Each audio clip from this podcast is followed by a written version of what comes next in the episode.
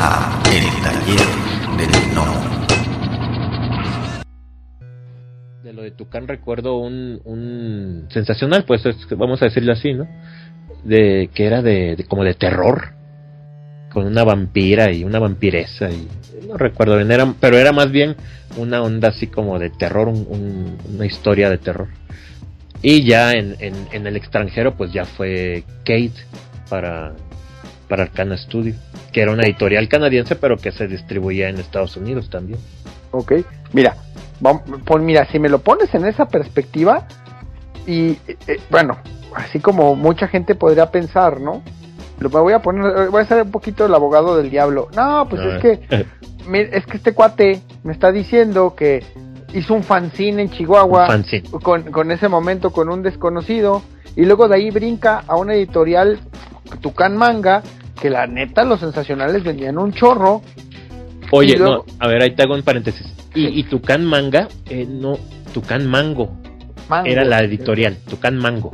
Sí, sí, pero pero sacaron una revista que se llamaba, se llamaba Tucán Manga me parece. Porque no solo hacían sensacionales eso era lo, lo interesante. Eh, le, le, publicaron a Break sus proyectos. Eh, Meteorix eh, empezó con Supercampeones. Y eh, recuerdo que Idol también. Ada, Zárate, me parece. o sea, no solo era sensacionales, también le apostaron al manga. Y después ellos mismos trajeron de Estados Unidos eh, Hellboy. Fueron, Fue la primera vez que había Hellboy en México. Y era publicado por esa editorial. las, guerreras, mágicas. Que aquí las redibujaban, ¿no? Y las recoloreaban y bueno. Eh, pero te digo, sí, ciertamente fue primero un fanzine, de ahí pasar a una editorial mexicana hecha y derecha, y de ahí dar el salto a una editorial extranjera, que era canadiense, y, de ahí ya con el tiempo y, otras pequeñitas editoriales, eh, estar ya en, trabajando para Cenesco, que es editorial en la que estoy ahorita y, y aunque hago otras cosillas para otras otros clientes, estoy enamorado ahorita o encantado pues de, de lo que hago en Cenesco. Pero digamos, ese, es mi, ese ha sido a grandes rasgos, a grandes rasgos, eh, muy a grandes rasgos, porque hay historias por contar todavía, pero a grandes rasgos, ese es mi proceso y las personas, eh, digamos, más importantes, porque también ha habido otras que han influenciado mi, mi, mi carrera, vamos a llamarle así. Ok, sí, si quieres, ahorita tocamos el tema, el tema de las influencias. Déjame, me regreso un poquito al punto. O sea, como te decía, o sea, me está, me está diciendo este cuate que hacía un fanzine con un desconocido en Chihuahua brinca una editorial, como bien apuntas, mexicana, establecida, muy grande, que vendía muchísimo, porque hay que reconocerlo que los sensacionales vendían un chorro, y luego después brinca una editorial eh, eh, eh, indie en Canadá, o sea, pero pega el brinco, ¿no? Muchos podrían pensar de que es obra de la casualidad, pero muchas veces no ven todo el trabajo que está detrás.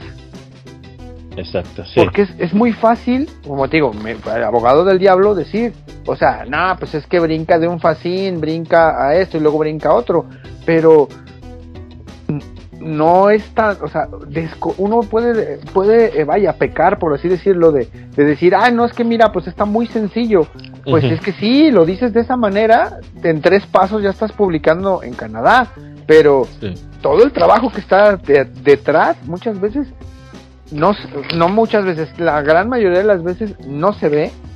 La gran mayoría de las veces a mucha gente se le puede hacer muy fácil, pero tú lo apuntas, o sea, son horas nalga desde niño, o sea, no, no, no, no fue, no fue de que al ah, llegar, como es tú dices, no, me fui a estudiar a Chihuahua en la prepa y ahí agarré, no, o sea, son horas nalga de esfuerzo desde niño, ¿no? Y luego muchas veces, muchas veces puede parecer que es, ah, es que es bastante sencillo, si lo ves desde ese punto de vista, ¿no? De que, de que en tres, literalmente diste tres brincos y ya, pero todo ese proceso que está detrás, lo que viene apuntas, toda esa gente que te va sumando para que puedas tú, este, pues llegar hasta ese punto, ¿no? Porque no solamente, pues, eh, no es obra de la, bien lo anotaste, ¿no? No es obra de la casualidad que te vayas encontrando gente en tu camino que te vayan impulsando.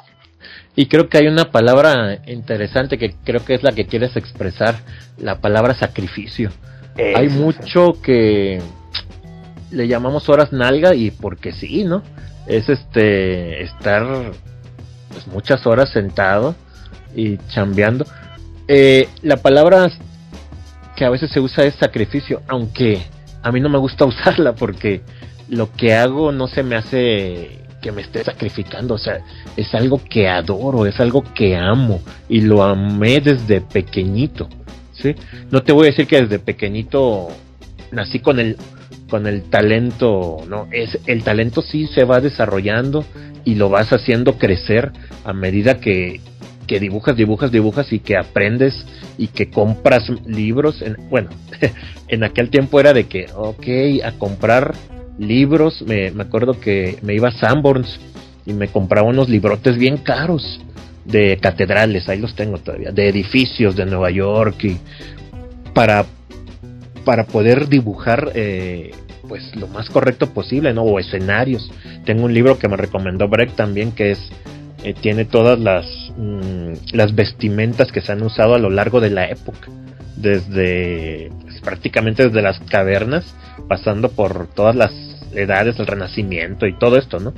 Hasta la época actual, para que, porque ahí, por ejemplo, en Chistorietas, en Tucán, no, pues que ahora tienes que dibujar la, la época ahí de, te decía, de Carlos V, ¿no?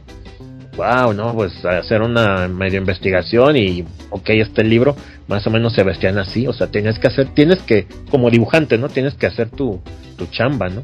que el, escritor nada más te manda un guion y te dice, estamos en tal época, en tal año. Y ya, ¿ves? Ahora, a los, los eh, aquí en Cenoscope, eh, en los guiones sí me mandan de pronto links. No, no, pues que estamos en tal ciudad y me mandan un link a la ciudad. O por ejemplo, ahorita estoy dibujando algo de eh, que se desarrolla en las catacumbas en, París, Francia. Y este me mandan pues ya links con fotos, ¿no? Entonces ya me desvía ahí, ¿no? Pero te digo, hay, hay sacrificios que tienes que hacer que, aunque sí se te abren las puertas, pero el que se te abra la puerta no significa que el, editor va a decir nada más, órale, sí, órale, entrale, me caes bien, no importa cómo dibujes. No, te hacen una prueba hasta en, en, la editorial mexicana, en, que te puede decir, bueno, vas a dibujar sensacionales.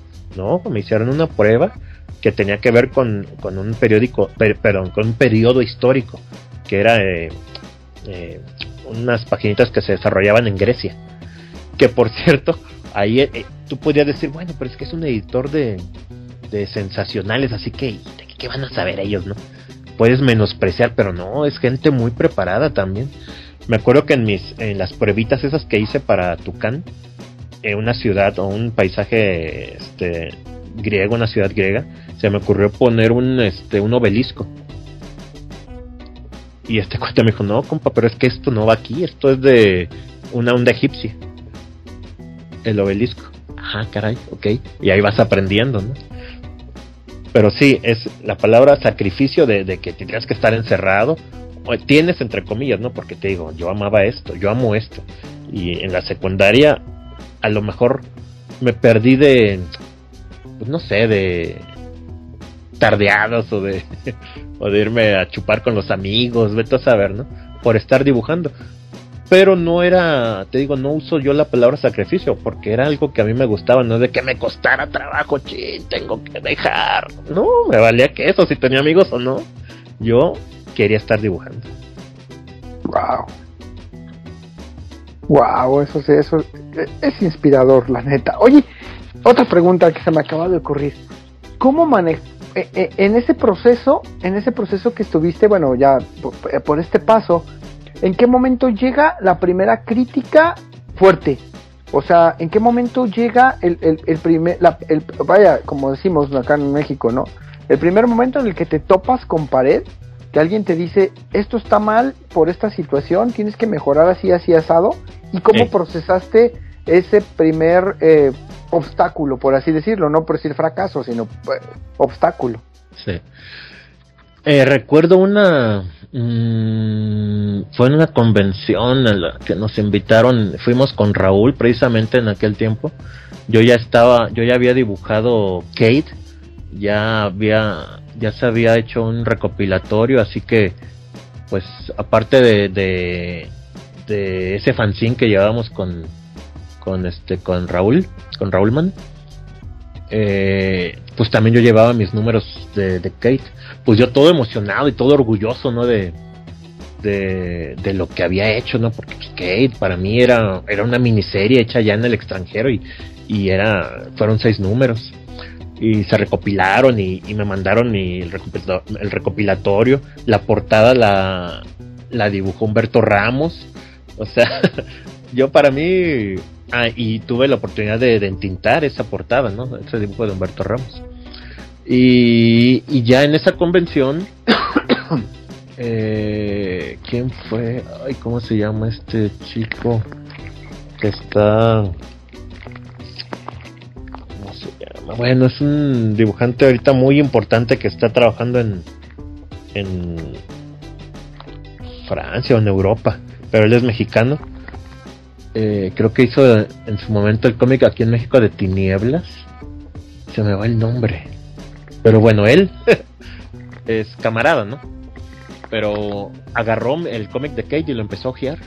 Ahí. Y él es muy bueno, un dibujante muy bueno, te digo, está en Europa ahorita. A ver si me acuerdo de, él, su nombre. Y pues lo ojeó y así a la brava me dice, no, no me gusta. Oh, así sin tacto ni nada. Entonces en el momento así como que me cayó como que de, pues amargo, ¿no? El comentario. Pero hoy veo esos dibujos de Kate y digo, ¿cómo, ¿cómo, me podría sentir orgulloso de esto, no? Y no, no porque a lo mejor en el momento era lo que yo más podía dar, ¿no? En el momento. Pero sin, sin esa crítica de así a la brava como iba, de que sabes que no me gusta por, porque esto, las anatomías, no sé qué, ¿no? Órale, va. Eh, si no, cuando no hay gente que te hace ver las cosas así de claras, tú crees que lo estás haciendo maravillosamente. Porque tu mamá siempre te va a aplaudir o tu hermano siempre te va a aplaudir. Tus amigos, a lo mejor. Pero ya que un profesional de, ese calibre ya me, me dé una crítica así, pues sí ayuda. También una vez en una presentación de portafolios, precisamente, ay, este, este artista que dibuja para Matt, que hace dibujitos así bien... Sergio Aragones. Sergio Aragones, se me dan los nombres. en una con que me parece. Pues iba, hubo una mesa de, de, de, revisión de portafolios. Esto, varios había ahí y entre ellos estaba Sergio Aragonés y estaba Carlos Pacheco. Recuerdo. Yo iba ah, pues a ver a Carlos Pacheco, ¿no? Pero pues ibas pasando por todos, ¿no? Pero ya ves yo en mi, en mi ego ahí juvenil, no, yo, Carlos Pacheco, y, y llevaba yo unas, unas este, pruebas o páginas de, de Batman, ¿no? Y ahí, ¿no? Yo bien emocionado pues ya cuando pasé con primero ahí con uno y llegué con Sergio Aragonés, yo dije, pues este cuate qué, qué está haciendo aquí, si dibuja unos monitos, o sea, en mi mente, ¿eh? no se lo sabes. Sí, claro, claro. Yo, yo, decía, este, este, cuate qué, pero bueno, a ver, mira, ahí están mis dibujos. Y los empezó a ojear. Y recuerdo que agarró una hoja y, primero me empezó a hablar de la anatomía, ¿no? de los problemas de anatomía, y luego agarró una hoja como para decirme, este, eso que estás pensando, pues aquí te voy a mostrar que no es así, ¿no? Entonces agarró una hoja y, me, y así en, en, dos patadas, así como él dibuja, ¿no? Así de rápido, me dijo, el que yo dibuje los brazos así, ya hizo dos rayitas como un tubito y le puso unos dedillos ahí, sus monitos, ¿no? De. Sí, sí, los típicos de... de, de eh, sus dibujos, de, ajá, de Gru, así sus bracitos, ¿no? Dice, el que yo dibuje los brazos así, no significa que no sepa que se dibujan así y fua, fua, fua, fua, en la misma velocidad se aventó un brazo con todos los músculos correctos así de Miguel Ángel así pum pum pum todos los músculos donde van y ahí se me cayó ahí aprendí otra cosa no, no primero a no menospreciar y, y, a no creerte y, y este y pues a valorar no el trabajo de, de las personas el que no el que yo dibuje los brazos así no significa que no sepa que se dibujan así. ¿sí? Y eso es una enseñanza que yo creo todos los dibujantes deberíamos entender. No importa que estilices tus dibujos, que alargues, que hagas ojos grandes y patotas. Está bien que hagas eso, pero debes saber hacer, hacerlo lo que es lo correcto, ¿no? El dibujo correcto y de ahí pasar a, a estilizar todo lo que quieras. Y son cosas que, que a mí me han me han este servido pues demasiado. Como esa muchas. Ok, ok, perfecto. No, no, pues es que era, era este, pues es para saber, porque luego muchas veces no, uno piensa que, que ustedes no se topan con eso, ¿no? De que, pues ya, o sea, tienen el proceso, pero no, no se enfrentan con, vaya, con ese tipo de, de, de, crítica o de, o de, sí, ¿no? De, de, juicio, no sé por cómo, cómo decirlo, para que pues sí, ¿no? Al final de cuentas todos tenemos que pasar por, por, por esos ciertos procesos, ¿no? Es que tienes que, que ser humilde, ¿no? Eh, y, y, es la única forma en que vas a ir aprendiendo. Entendiendo que ni eres el mejor. Eh, ponle que no seas el peor, pero pues no, no eres el mejor. Y siempre va a haber alguien mejor que tú. Y, y de quien puedas aprender. Claro. Claro. Oye, y a todo esto ahorita ya lo comentaste un poquito antes. eh, ¿Cuáles consideras tú que son las eh, las influencias en tu para, para ti, las influencias artísticas? A ver, no no podría decir si si son o no son influencias, pero te voy a hablar de, de los dibujantes que me gustan. Okay. O que me, que me fueron, o que me han ido gustando, ¿no? A lo, a lo largo de, de, de mi vida. Y fue primero eh, Jack Kirby con ese cómic de los cuatro fantásticos que te mencioné al principio. Después a Innovaro también verlo eh, haciendo eh, a los nuevos dioses, como lo tradujeron aquí. Sí, sí, sí. O los, ¿cómo le dicen? Los nuevos ídolos. Los, Los, nuevos, nuevos ídolos. Los nuevos Ajá. ídolos, Joaquín. Lo traducían como los nuevos ídolos. Y los nuevos héroes. Bueno, no sé. Había varios. Maxisol. Ajá. Sea, Maxisol. Empezamos con Jack Kirby, ¿no? Verlo haciendo esos monos tan expresivos. Que en ese entonces ni idea o no me fijaba quién era el dibujante, ¿no? Yo solo recuerdo que eran los dibujos en sí. De ahí también los cómics que del Hombre Araña, con los que no me dormía, que dibujaba este John Romita.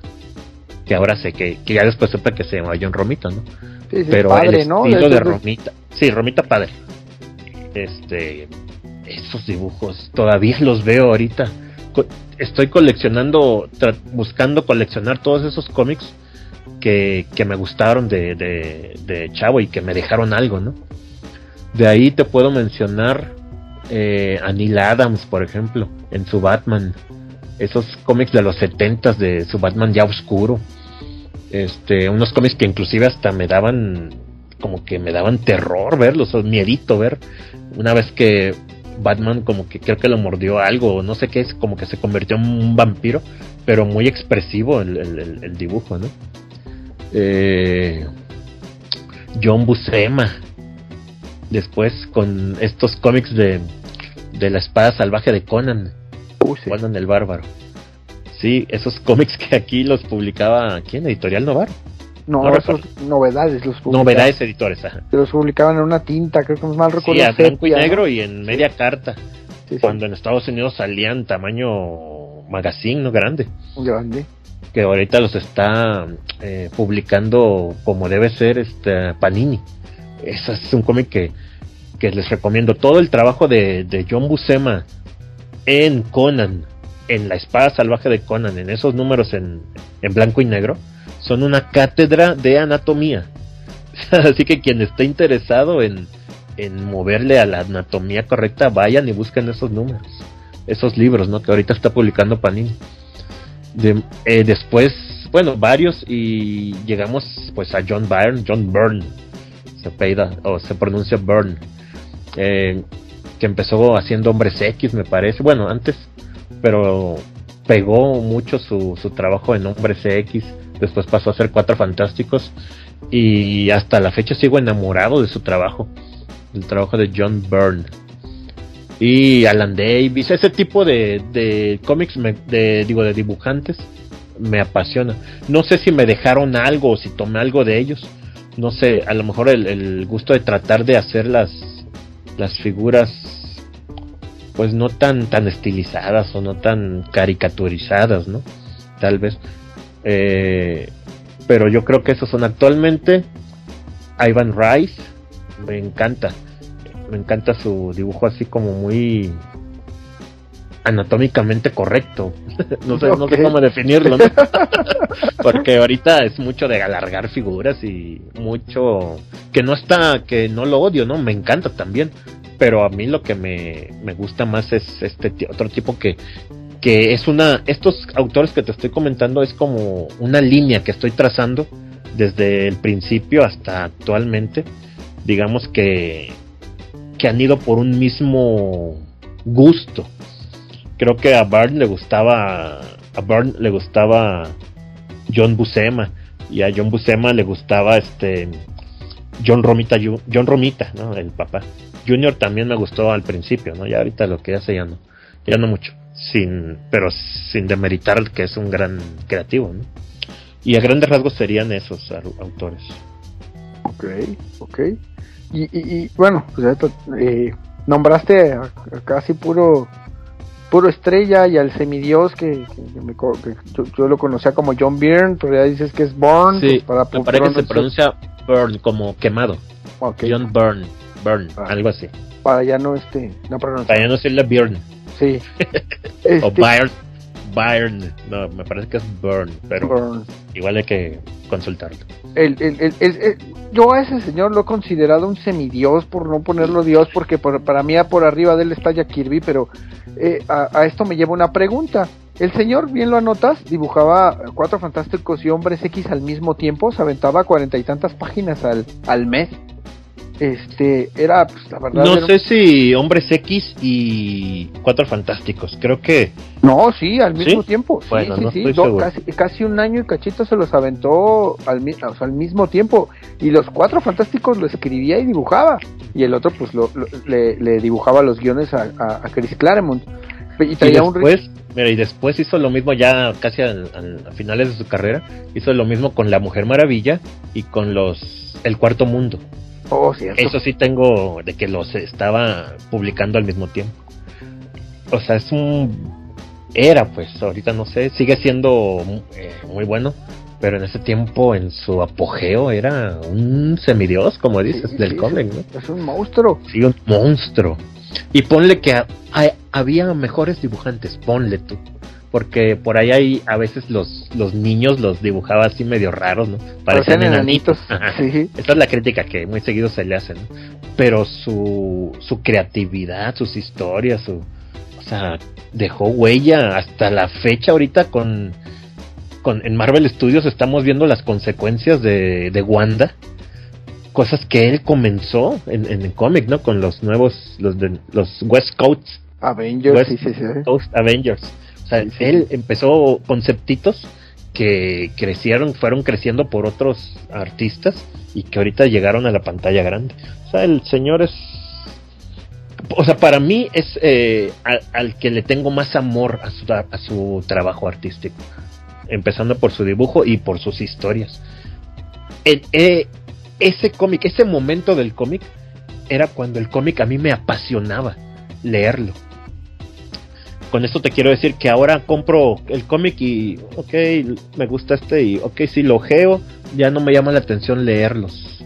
A veces porque no tengo tiempo y porque pues, no me llama la atención leerlos. Sí, me gusta ver el arte, pero en aquel entonces era de que, caray, los cuatro fantásticos van a la zona negativa y ahí se encuentran a Anilus y hay un número que dibuja así todo en formato horizontal a doble, o sea, tenías que abrir el cómic así la, a, las dos páginas las dibujaba. Hubo un número pues en la, en la zona negativa que él dibujó. O sea, era bien creativo el tipo, era bien creativo. Sí, sí. Sí, no, y, los, los detalles que se dibujaba. Yo me acuerdo mucho que hay varios números en donde él, en donde me acuerdo mucho eh, el par de cómics que son de la del juicio de Red Richards donde donde donde se lo viene el vigilante va, va, a su estudio y se lo lleva a, él, a, ser testigo. Sí sí sí. Sí no. Es que mira él entendió muy bien el concepto de los cuatro fantásticos de Jack Kirby y de Stan Lee no o sea él entendía porque eso ellos lo hacían en un principio también. Eh, ellos eran par ellos fueron a la boda. Jack Kirby y Stan Lee, no los dejaron entrar, me parece, pero fueron a la boda de Reed Richards con Sue. O sea, estas cosas ya las hacía Jack Kirby y Stan Lee. O sea, y él entendió bien este concepto. Y él, él era parte también, o sea, el creador, ¿no? De la historia. Pues muchas gracias que han llegado hasta el final del podcast. Si les gustó el contenido, por favor, denos like, compartir, suscríbanse o pónganos un comentario en la plataforma donde nos escuchen para que podamos llegar a más personas. Muchas gracias. La voz y la producción de este podcast estuvieron a cargo de Adro, a un guion de El Piedra. Para todas sus dudas, sugerencias y comentarios, tenemos la siguiente dirección de email tallerdelnomo.yahoo.com. Gracias y hasta la próxima. Este fue el podcast del Taller del Nomo.